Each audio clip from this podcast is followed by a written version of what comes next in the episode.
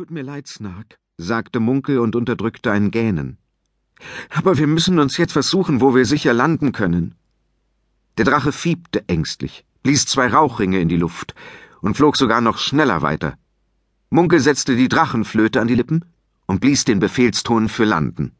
Snark drehte den Kopf und beäugte ihn misstrauisch. Tut mir leid, sagte Munkel noch einmal. Aber wenn wir nicht bald landen, schlafe ich hier auf deinem Rücken ein. Und wenn ich auf dir einschlafe, falle ich von dir runter. Das war nicht das einzige Problem. Munkel musste nach Norden fliegen, um seine Familie und all die anderen Riesen aus Rumpelberg zu finden, die vor ihm und Snark zum Ende der Welt aufgebrochen waren.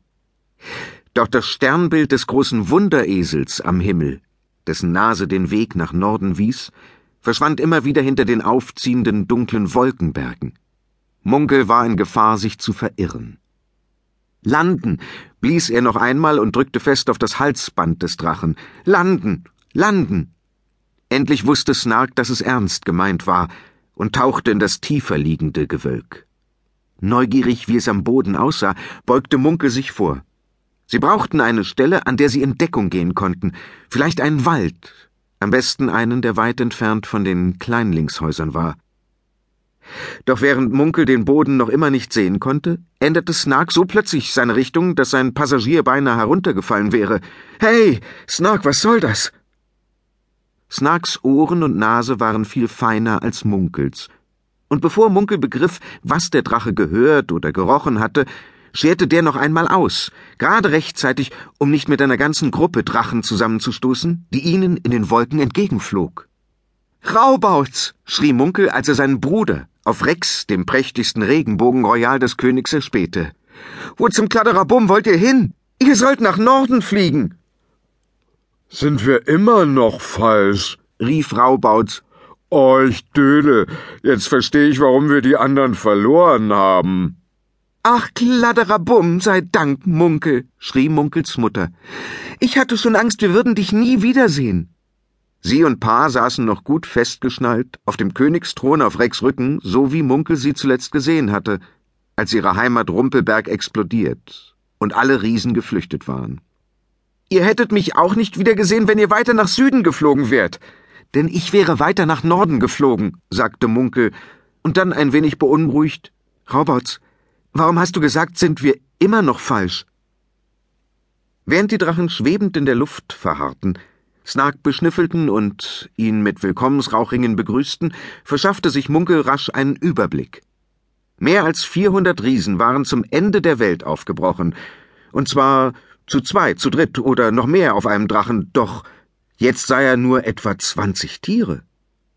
Zuerst konnten wir vor lauter Qualm und Staub nichts sehen und wussten nicht, welche Richtung wir einschlagen sollten, erzählte Raubauz. Doch als wir aus dem Qualm rauskamen, hat Pa uns den Nasenstern des Wunderesels gezeigt. Nach einer Weile haben wir Biblos und Titan auf Titans Drachen getroffen, und da meinte Biblos, wir sollten in Richtung des Wunderesels Schwanzes fliegen. Und wir haben kehrt gemacht. Schnickschnacks nochmal, sagte Munkel. Ich weiß, Biblos ist in letzter Zeit ein bisschen tüdelig geworden, aber dass er so etwas Wichtiges verwechselt, hätte ich nicht gedacht. Hattet ihr den Eindruck, er war verwirrt? Nein, er sah aus, als ob er schliefe, knurrte Pa. Titan hat behauptet, Biblos hätte ihm gesagt, in Richtung des Schwanzes zu fliegen. Er schüttelte den Kopf. Eigentlich war ich mir sicher, dass es die Nase war. Aber genau wusste ich es natürlich nicht. Beim Jagen im Rumpelberger Wald habe ich mich immer an den Erkennungszeichen auf dem Boden orientiert, nicht an Sternen. Ich hätte wissen müssen, dass man Titanstrotz nicht trauen darf. Plötzlich entstand Bewegung am Ende der Drachengruppe. Ein zweiter Regenbogenroyal stieß aus den Wolken, prallte fast mit den anderen Drachen zusammen und drängte sich nach vorn. Warum hängt ihr hier rum, ihr Labertaschen? rief Prinzessin Rotzmops. In den Wolken anzuhalten ist gefährlich. Majesto hätte sich den Hals brechen können. Majesto war der zweitbeste Drache des Königs, und er sah im Moment bei weitem königlicher aus als seine Passagiere die Prinzessin und ihre Eltern, König Gedankenarm und Königin Dick, Madame. Die hatten nämlich ihre Kronen verloren, und ihre Kleidung war zerknautscht und zerrissen. Als Rotzmops Munkel erblickte, riss sie die Augen auf. Ach, du bist es, weiser Knirps.